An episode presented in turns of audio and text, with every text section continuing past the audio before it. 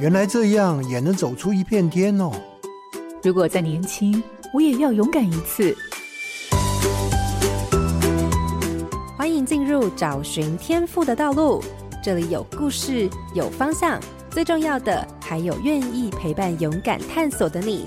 富予慈善基金会和你一起听见教育不一样。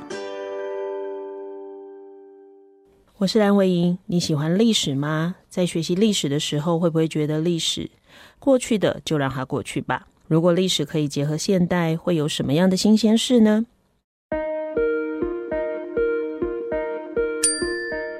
荧光焦点，历史探究。一门历史探究的课程会带着孩子从具体的案例中，透过相关历史资料的阅读、整理与分析，学习当中什么是史料，历史事实是如何被建构出来的，还有历史的解释又是怎么形成的，并且讨论其中历史叙述的观点，还有产生的争议。透过这样的模式，培养学生可以运用相关的历史资料，规划还有执行不同时代的历史类的作品创作与展演，还有写作小论文的能力，将历史变成历史探究的课程，会让学习更有现代的意义。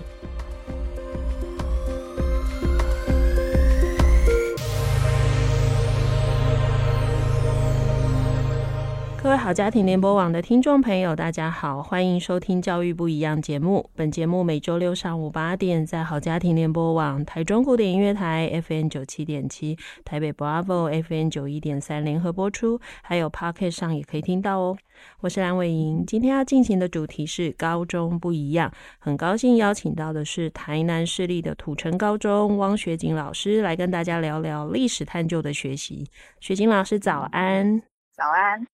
台南市的土城高中是位于安南区，古称土城子，所以学校才会以土城为名。那学校很接近台江，在这么丰富的人文跟自然环境下，学校的课程跟学生的学习就有了丰富的素材。那在这样的环境底下，老师是怎么带领学生进行历史探究的呢？我想我们今天的节目可以从土城高中的经验，对于这样的学习有更多的认识。各位听众朋友，千万不要错过这一集的节目哦。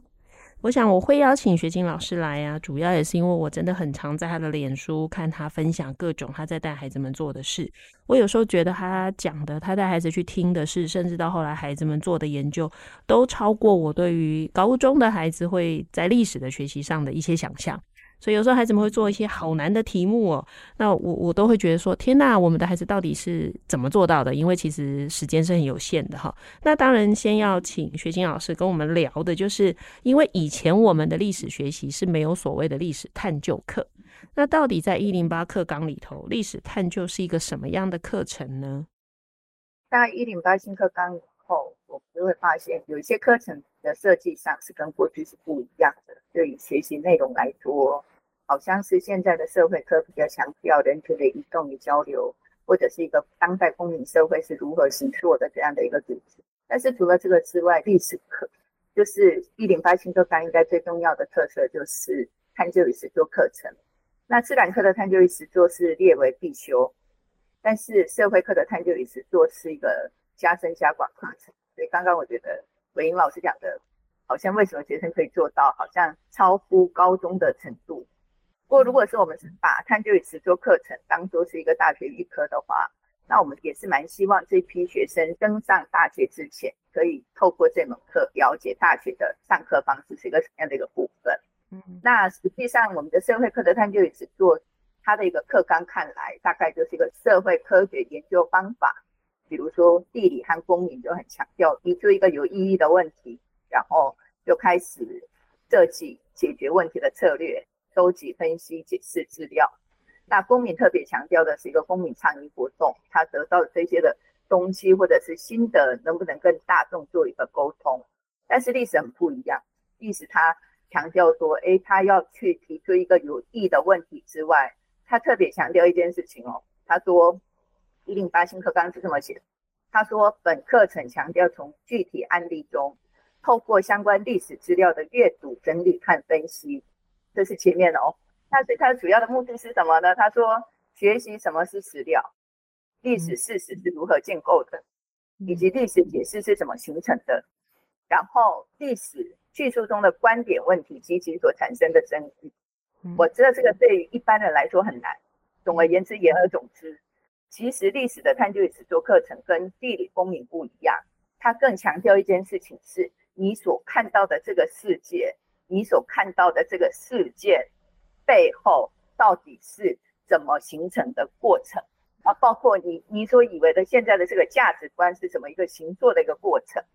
那如果就以一零八新课纲的这个课纲下去看的话，我们就会非常清楚的一个教学目标，就是说我们已经很熟悉历史课纲是这么写的。那我的评量规准到我的课程的设计，就是要让学生学会这一套，对不对？嗯。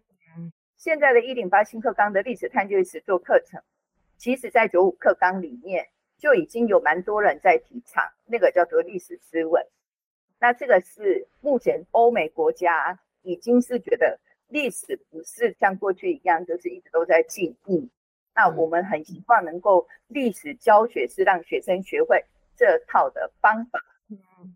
那我觉得这个对我来说是一个蛮有趣的，就是刚好一零八新课纲有一个这样的一个课程，那我就可以来实验看看，就说这个课程到底是可以玩还是不能玩。那我自己要花时间下去玩，我才会知道说，哎，这个历史思维是可行的还是不可行。那刚好是现在是已经实行三年，我自己是觉得可以玩啊。从学生身上我也看到这是一个蛮好的成果。是这样听起来啊，其实因为其实蛮多听众朋友以前学历史不是这样学的，对不对？我们其实常常在学的历史啊，你觉得好像在学客观的事实，可是很多时候你学的是别人诠释后的历史观点，但是它可能不是所谓的历史事实。所以刚刚其实学金老师有特别提的，就是怎么带孩子去看史料。啊，那史料可能有非常多种。当你取得的资料，它的涵盖性越不一样的时候，你可能能够提出的观点其实就不一样。那反过来，其实对于现代人来讲，它很像是你更有意识这件事的时候，你可能更难被别人操控。也就是你会开始去想说，诶，事情只有这样吗？我会不会有一些没有看见的事？好，那所以如果以现代这个观点，你慢慢就会开始理解，对啊，因为现在资讯这么多，假如孩子没有这样的能力的话，他好像永远就会被别人糊弄。好，讲白话就是糊弄。那当然，回到在这样的前提哈，也也听得出来，学金老师对这一件事有呃你自己的认同，或者你想尝试的事情。那到底在您的学校，你怎么带着孩子进行这样的课程？就您的课程设计跟操作的方式是什么呢？我觉得我我就是教学生一套方法，至于学生要做什么样的东西，就是带着他们去找到一个题目。然后让他们去练习这样的研究方法，看看能产生出什么样的结果。那我大概是整个课程一个设计的方法上，第一个就是我会先让学生去思考一个问题：是你未来想要产出的形式是什么？所以第一个第一周我就会先分组，再来让他们先去思考他未来想要产出的实作的规格是什么。比如说有同学想要做海报，研究海报；有同学想要去做报纸。有同学想要做那个广告单，有同学可能会是想要去录制 podcast，都可以先让他们去思考。那思考完之后，当他们在网络上看这些成果的时候，他可能就会觉得激起有一种，哎，我好像可以去做到这样的一个东西，好像不错。然后大概从第二周开始，我就让他们从大范围、非常发散式的一个思考，开始慢慢、慢慢、慢慢、慢慢去说，做到他们要找到的题目，然后找到题目的过程当中。不断的让他们去练习刚刚我所说的，或者是一零八新课纲所说的这样的一个研究取径。嗯，举个例子来说，我就会让他们去写出在这是什么人写的，他什么时候写的，他有什么样的一个观点，就把它写下来。只要自己对这段文字就下一个标题，就好像是以前我们写论文，但是学生不需要看那么多的文章。我们可能是以前写论文，可能是三四十本书是应该跑不掉吧，但是学生可能只做两三本，或者是找到一个比较可用的资料库的资料去分析那个资料库的资料。像有组学生是去做何敬女学校，就现在台南市的光华高中，哦，它是日治时期的时候的一个女子学校，他就去看那两本毕业纪念册。坦白说，他们的那篇文章，他只读了三本毕业纪念册。毕业纪念册能够可以看出些什么东西？他看到的是先去找时间嘛，哎，他就发现说，这个是刚好在战争时期的时候，女生会练剃刀，哎，啊，他们种番薯，那他们就种番薯，他们就想说，战争时期跟那个种番薯到底扯上什么关系？他们去找资料，原来种番薯不是用来吃的，哎，也不是用来做农事，它是练甲醇还是什么？就是那个战争的时候用的乙醇，哦，乙醇，对，啊，对，他就会自己会去找这些的东西，因为觉得哎很有趣，原来番薯也是战争的时候用的，要不然的话我们一般看番薯怎么会跟战争扯上关系？是，对，所以他就会学着去做一个分析的过程。自己去产生出自己的作品出来，那我自己是觉得这个大概就是我的课程里面比较有特色的部分，就不要去限制孩子，但是我只给他们一个方法，至于题目怎么找，引导他们去找题目，而不是我丢一个题目全班一起做这样。所以应该这样说，就是有点像是给他们一个历史研究的一个起点，一个经验。所以我们不会一开始就用最高规格的标准去要求他，你要做到多么的严谨，而是先建立他对历史资料的敏锐度。也就是开始对一些事会想说，诶，这一定有为什么，或者是这时候为什么要做这件事？那我来看看更多的资料，诶，我最后我一定有一些发现。好，所以其实也就是做研究，只是他突然对东西的敏锐度不是大自然啊，可能不是人的活动，而是过去的人为什么发生过什么样的事情？哈，就是还原那个时空这样。那听到这么多，会觉得哇，孩子很厉害，因为不管是几笔资料，你能够从资料里头看到一些事情，其实是非常难的哈。我我其实也常常听到很多老师，他有一个怀疑哈，或者是家长会说啊，那种事情只有很厉害的人才能做，那个成绩好，书都念不好的人呢，你不要做这件事情，真的是这样吗？就是真的要成绩好的孩子才能做这样的研究？你自己在带你的孩子，你看见的状况会有这种情形吗？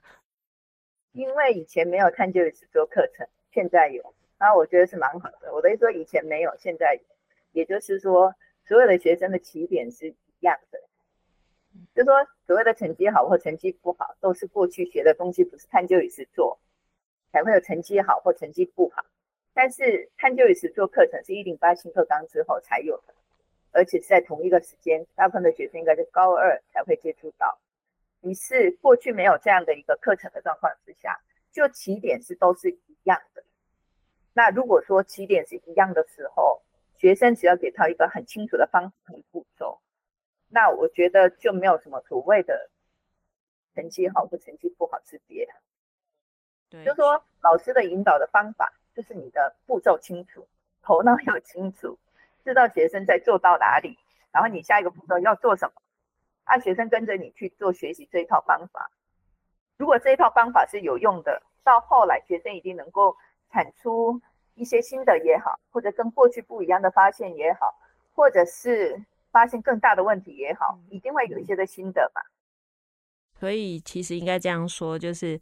只要一个老师很清楚他在每个阶段要怎么引导孩子，或者是与孩子们遇到某些状况，你应该要怎么样去提问跟协助他。事实上，没有孩子不能学习的嘛。讲简单就是这样嘛，好，但当然回到一个，我觉得听众朋友可能不太清楚，是台湾的高中有好多不同的制度。那像土城高中是完全中学，就是它有国中部又有高中部。那通常这种学校高中部的规模其实通常不太大啦，所以土城大概也是这样。所以历史老师应该不多吧？所以土城有几个历史老师？一个啊，就你一个。那所以就变成所有的历史课都要你上，对不对？对啊、呃，不管是必修课，或者是像你现在讲的这些选修课的所有东西，所以你你的课表上有几种不同的课程？很多哎、欸。对，除了 基本课程，嗯哼，看见实作课程，还有再来是高一、高二、高三，高三是选修嘛，哦，嗯，高一、高二的历史，有时候还会开得成多元选修课程。嗯，所以这样五到六种哎、欸。五到六种课，对不对？对，哇，很恐怖诶。然后这五到六种课又不是那种都可以拿着课本一直讲的，它其实类型很多。那我就好奇的一件事就是，老师为什么愿意做这么多事啊？因为其实它不是一件轻松的事情，而且说真的，我猜想应该不是谁逼着你做嘛。因为如果是谁逼着你做，我在访问你的时候。你不会有这么多笑容，应该应该是很哀怨，好，也不会在脸书这么开心跟大家分享孩子的成长。所以，到底为什么老师愿意投入这么多？对啊，这是一个好问题。我觉得投入这么多，应该是说相信每个孩子都是可以的。所以就是信任每一个孩子的学习都是可能的。所以事实上就是应该这样说，嗯、呃，有没有孩子在你的课程里头，或者是在他的就是参与你的课程学习过程中，真的有曾经告诉过你说，老师，我觉得我做不到，或者是老师我的能力不够好，所以老师我可以吗？会有这种情况吗？好像每一组都会觉得说自己做不到吧？哦，OK，没有 任何一组觉得自己很行的，大部分的学生的反应就是。我觉得我可能没有办法，对，嗯、那怎么支撑他们走到最后啊？看这个实作课程，我就告诉他们，这个就像是谈恋爱，一开始的时候会挑了一个你觉得非常漂亮、很正的老婆，就是女朋友之身，然后你就开始猛烈的追求她。可是呢，你在跟她谈恋爱的过程当中呢，你可能就会觉得说，啊，怎么那么啰嗦，怎么那么麻烦，啊，怎么那么多阻碍，他怎么那么讨厌。啊，就开始很想要分手。啊，你想要分手的时候，你还要鼓起勇气，因为这个婚姻就已经决定了，你就得要想办法要好好的走下去。我觉得他这个实作课程就是做到最后，一定是会让很多的小孩子就不知道自己在做什么，所以要么就协助他去找到适合的资料，或者是找到一个方法，啊，要么就是不断的信心喊话，告诉他们一定可以，不能离婚。就是继续努力看看，对不对？哈，就是要把它走到最后。OK，当然这个过程里头，因为也只有一位历史老师，所以老师其实就是自己在操作，所以也没有所谓哎，比如说同科合作的部分。那当然，这过程里一个很重要就是学校有没有提供不管老师或学生什么样的支持呢？因为它其实不是太容易的事情。对，应该是学校给了很大的空间。对，我觉得在我们学校教书最大的一个好处就是说。不管是哪一任校长，都给我非常大的空间，所以我是自由的。就是我不需要被很多的协调。就是如果是同科有很多老师的话，我可能得要花很多的时间要去跟别人协调，或者是探究史都要不要考试。我看很多的学校都是好几个同科的老师，光是这个问题就开始讨论很久。但是我没有这个问题，我谁都不能叫我去考试啊。嗯，那所以我觉得我是省了协调的时间。然后我还有一个很大的优势是，台南市的历史教师社群，这个凝聚力很强，所以我也不是没有伙伴，对，只要遇到问题，只要一通电话过去，他们就会很乐意的协助我解决问题，所以我觉得就是有这些的优势啦。嗯，所以就是看你怎么想这件事。有的人会一直在想，说我一个人怎么能做那么多事，很辛苦。可是如果你转一个方向是，哦，还好我只有一个人，所以我说了就算。好，那当然对，因为我也知道雪晶老师有很多校外的好伙伴，不管是大学的部分的或高中的部分的，所以其实应该说一零八课纲除了孩子的世界往外扩展以后，其实老师们的世界也在扩展。所以你的资源跟你的伙伴已经不限于学校里面的人哈。其实我想，刚刚可能听众们听完以后就会觉得，哇，一个老师愿意做那么多，然后听起来孩子们有很多不一样的事情在发生。那这一段当然，我觉得刚刚听了这么多啊，虽然老师一直说他觉得还好，好，可是我觉得听起来大家以为历史的学习好像只要找到资料翻一翻就好了。可是其实说真的，真的找过资料的人就知道，资料还真不好找。好，尤其历史资料常找的是很久以前的资料，他还当时还不一定有数位的东西建档，然后也不知道资料散落在哪里哈。所以我其实蛮好奇的，就是这个课程到底有哪一些其他的资源能够进来协助？当然有可能是老师邀请的哈，来帮忙的。就是到底有多少资源或哪些不同的人员来一起投入来帮助孩子呢？这一门课程大概最主要的问题，看就是做课程。对于比较偏远的学校来说，比较不利的因素就是一个资料的取得。我记得二零一八年历史学科中心叫我去分享，那我那时候就跟他们讲说，探究与实作课程其实不可行，原因是偏远的地区资料的取得真的很困难。我那时候在学科中心就有说了，除非是资料的数位化，才能够弭平学习上的一个城乡差距。但是我觉得这几年真的是很感谢政府的各个单位，很多的资料库都已经在建档当中，所以大家都会很惊奇说：“哎，为什么我们学校的学生的作品真的跟别的学生的不一样？”其实就是说，我觉得我蛮善用数位资料库的，而且我认为数位资料库很重要，所以我觉得这件事情是帮了我一个非常大的忙。比如说国家文化记忆库、国家档案局、台史博的资料库，然后还有那个什么视图和央图，都有一个电子资料库。那我觉得学生的就是所谓的一个原始资料。那如果大家记得我前面说，诶，历史课纲里面，他就有谈到什么是史料，所以这门课我是一定会希望学生接触到史料。那这些的资料不就帮了我非常大的忙。然后再来就是，我们有邀请过蛮多老师们来学校演讲，包括黄春木老师，还有各式各样的，就是很多的那个教授也都有来。然后我觉得他们给学生的东西，应该就是视野的一个扩大，嗯，就是他们可能也不是说谈一个探究与实作，可能是谈一些艺术，但是我觉得他会告诉大家艺术怎么看。那。这些东西是对于我们学校的学生来说是蛮重要的一个媒介。嗯，刚刚学景老师特别讲嘛，就是其实呃，应该说，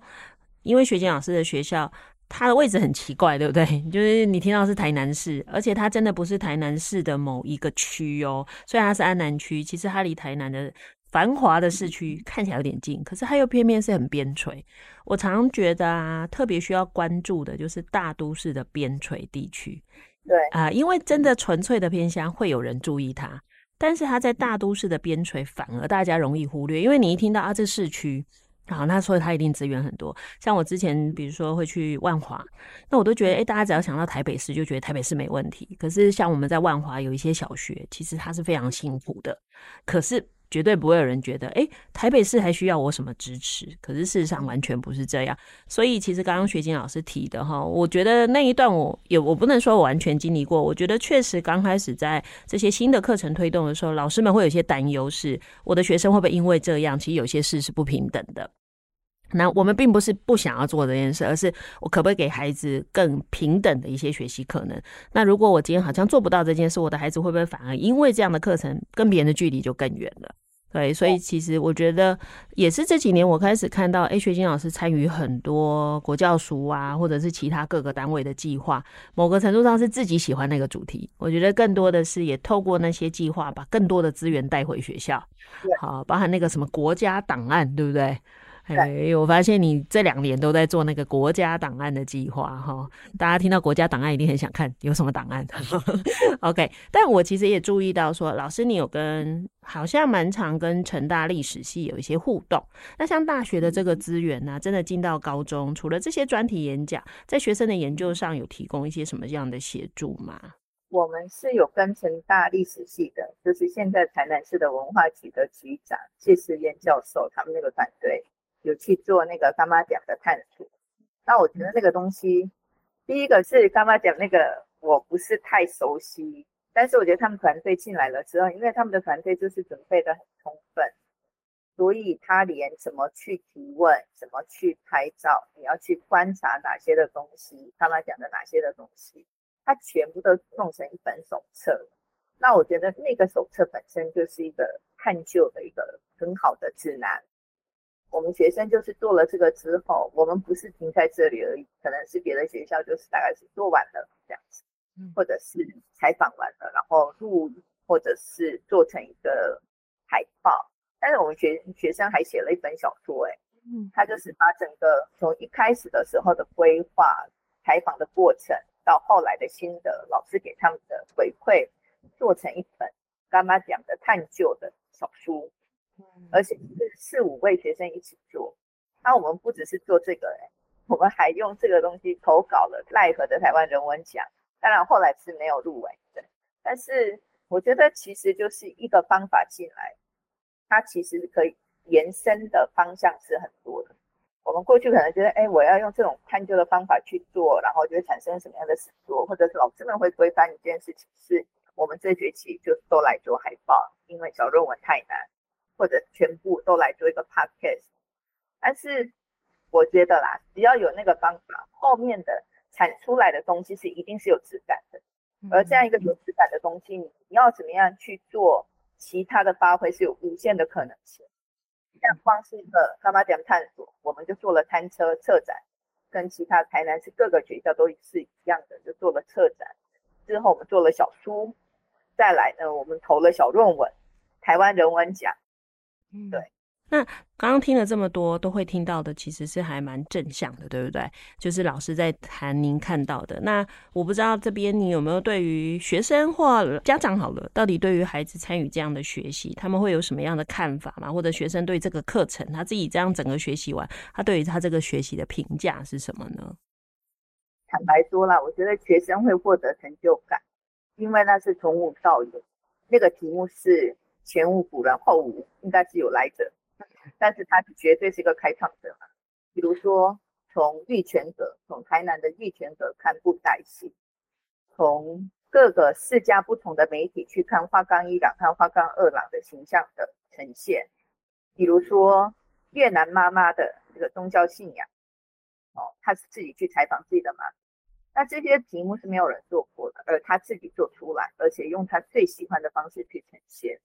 重点是。我觉得朋友都有一个好处，我朋友们都会说，你们怎么那么棒，然后学生就很有成就感，也是很感谢，就是大家的肯定。学生是很有，我觉得他们给我的回馈很好。然后第二个是，我觉得我的目标也可以达成，就是说到后来，连他们的心得我都是有规范。我不要你说，哎，什么团队合作很重要，这个我说这个小学生就会写。那所以，我大概是都会告诉他们，比如说，你第一个心得词要写的是你这堂课的历史思维是怎么样运用在你的写作的作品里面。哦，啊，第二个部分我可能就会问说，啊，你做完这样的一个探究与实作课程之后，你对于历史思维到底有什么样的一个想法，或者是新的你学到的是历史思维的哪一个部分？时序啦、史料啦、资料的运用啊、历史解释啦。或者是历史观点的问题，你对哪一个部分最有感？那我觉得学生给我的回馈是，他们认为历史思维很棒。有学生回馈说，我从来都不知道时间是可以整理资料的依据。这个确实很多人不会想到这样。可是当你用时间轴把资料整理出来，你有时候会发现那个变化应该是有个脉络，会去找到那个原因跟为什么会产生这样的事情。对，这是历史研究还蛮特别的，就是有时候会去找里头的因果关系。哎，对，这个可能因为以前他们都是每一个时间点分别记忆，他们很难去产生这些事件之间的关联性。所以我好奇的是，当他们做完历史探究，再回头去学历史，会不会有差别？我觉得他们更喜欢我吧，更喜欢上我的课，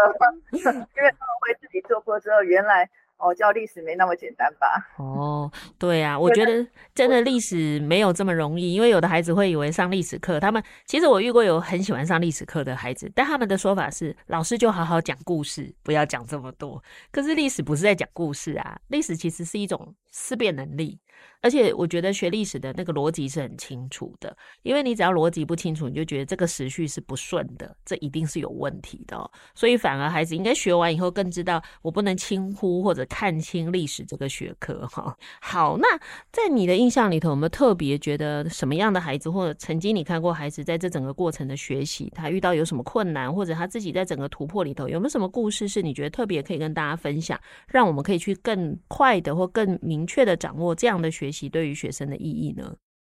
我大概是会分享两个吧。第一个是，就是我第一届我导生班的孩子，因为我是一零八新课纲的第一届的导师。那他们那一组是三个不太积极的孩子凑成，然后他们说他们要做布袋戏，他们很喜欢布袋戏，然后他们也开始找了资料。开始的时候雄心壮志，可是他们做不出来，因为他们说老师没有原始资料。我说那就糟了，那怎么办呢？那要不然你把二手资料整理一下。后来他们也说，他们也做不出来，因为他们三个不够积极。那我说你们去找一个布袋戏的团好啦，他们就说好。然后又过了一个月，又无声无息。我就说，哎，你们什么东西都没有，你们打算怎么办？他们就说我们吵架了。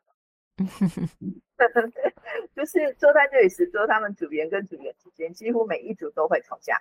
就说哎，那没没关系啊，你们就自己想办法去解决。后来他们去访问了一个玉泉阁，一个布袋戏的，呃，应该是第三代吧。然后就去做了一个口述。那我觉得真的很棒，因为我觉得很棒的一件事情是，孩子们访问的过程当中，他们不只是学习到如何去口访，口访也是一个很重要的学习的方法。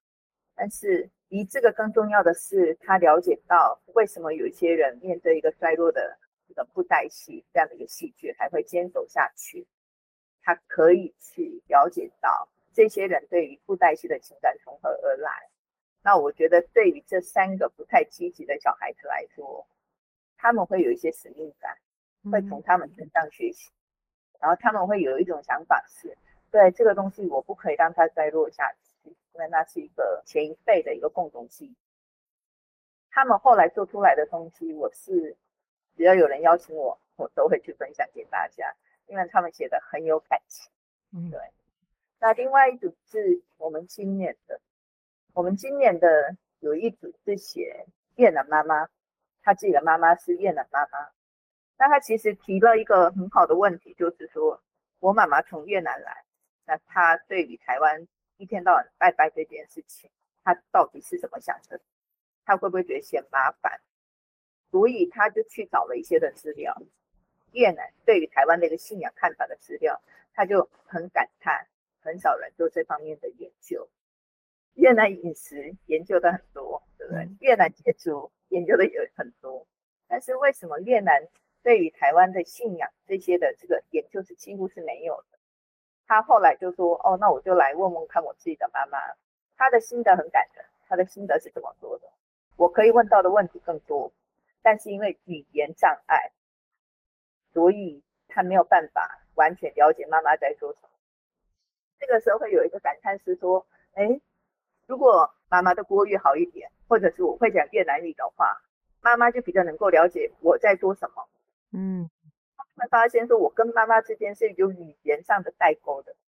所以他就会开始真的意识到为什么要去学妈妈的语言，对吧？对，哎，不然有一些感受，当我们语言不一样的时候，其实那个理解，他就会用不同语言转译以后，其实有时候你会发现很特别，就是有些感受用自己的语言在讲的时候，它会很精准、很传神，但一旦我要讲你听得懂的语言的时候，它就会失真了。那失真之后，我其实就没有没有办法抓到你真正的意义，因为这让我想到有一个学校的老师也在跟我谈这件事情，就是他们的孩子在做历史研究，结果他就必须去访谈社区里的老人家，但他不会讲闽南语，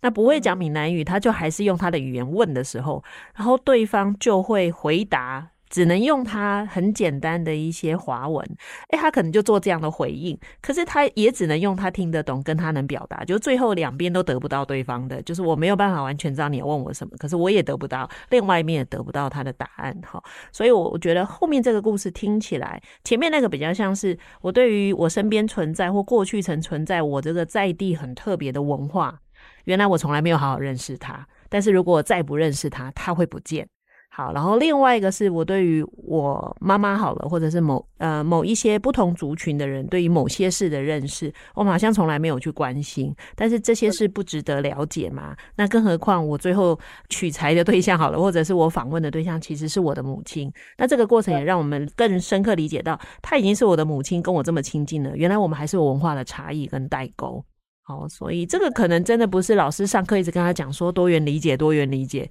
可以教会他的，那真的是我亲身感受到，原来什么叫做文化理解，也有这么大的落差。我自己听会觉得蛮感动的，也是我我反而是这几年，就是去年过五十岁的生日啊，这样听啊，听众朋友都知道我几岁没有？我真的就是诶、欸，很认真的回去我自己的家乡走一遍。其实我只有在那里出生，然后长大后也没有去几次。那我觉得反而是那个过程，去看爸爸以前在哪里长大，那里现在变成怎样子？诶，那里为什么以前这么的重要？诶，我回头去看所有的论文，研究当地的论文，很无聊，就半夜睡不着，真的很认真去查，还真的有历史系的论文写我们生长的地方，才发现说，原来我我们自己是从那里来的，但是我从来没有好好认识他。然后，但是如果我没有认识他，我突然有一个很。呃，很深刻的感受是，我的孩子应该会不知道这件事。如果我没有告诉他，他可能完全他就断了，他不知道原来妈妈的爸爸或者是更早之前的人在哪里。那这些是对我们有什么意义，或者我们为什么有这样的文化，或者是对自己的某些责任感跟使命感是怎么在这个家族传承的？哈，所以我觉得刚刚学晶老师讲了一个非常重要，他已经是不单纯在讲所谓的历史教育，好，更多谈的是我们在这个学习过程看到历史教育对于生命，好是或者说一个族群的延续的一个看法，甚至我觉得那个责任感。真的是蛮重要的哈，所以我我觉得孩子应该给你的给你的回馈大过你原来想给他们的。对，好，这样我我觉得我这样听完，我就可以理解为什么学琴老师可以这么累还一直往前走。对，对，其实我觉得学琴老师是一个呃很怎么说很。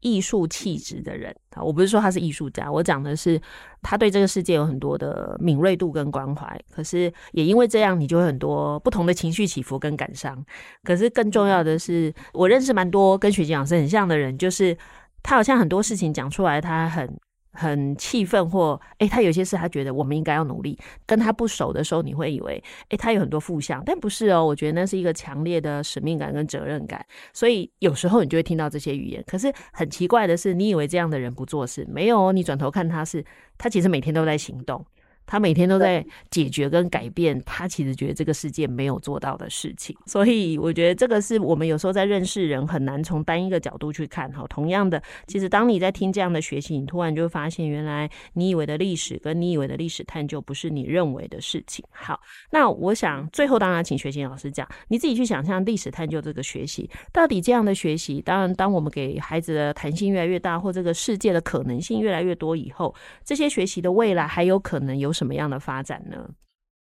学习的未来可能有什么样的发展？我我刚刚也是想在想这个问题，我自己是这样子觉得啦，就是说，当然就是蓝老师讲的，我说人是从土里面长出来的嘛，那这块土地就是已经是经过各式各样的事情，就是说你长出来的这块土，它本身就有很多的礼物，那当你去挖掘这样的一个历史的过程当中。你就更了解这块土地的厚实度在哪里。如果你是从肥沃的土里面长出来的，一个很厚实的土里面长出来的孩子，那我相信他生命力就会更旺盛。教育回到一个最终的目的，就是让孩子长得健康茁壮，遇到任何问题，他还有一个新土，或者是有一个土壤去支撑他。继续过好他的生活，我觉得这是应该是蛮哲学性的东西。但是我觉得历史的东西就这样，就是这块土地经历的东西就叫做历史啊。嗯，对啊，啊，所以你越了解历史，那、啊、你就跟这块土地就会更紧密的接触，你会更珍惜自己的生命，你会更扎根在这里，有了根就不怕风，不怕雨，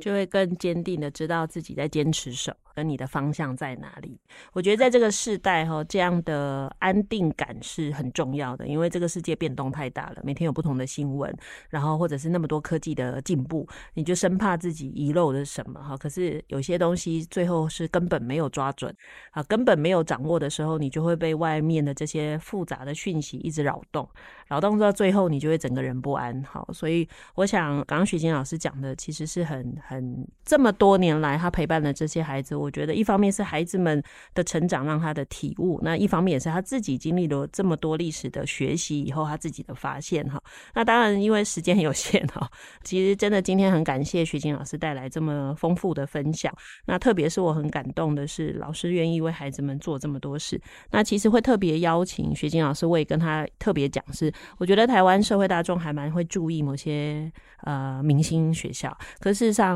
台湾的绝大部分的孩子可能都不在明星学校。可是台湾的绝大部分孩子其实需要更多的学习的机会跟更多的信心，因为他们将来会是这个社会非常重要的一些中坚分子哈。那所以真的很感谢学晶老师在学校为大家做的这么多事，也真的很希望听众朋友能够对于高中现场持续做的努力给更多的支持哈。因为有很多事情其实在舆论中或者新闻里头是不会出现，但它都是扎扎实实还是真实的每一天哈。那需要大家一起来支持教育现场的改变哈。谢谢学晶老师。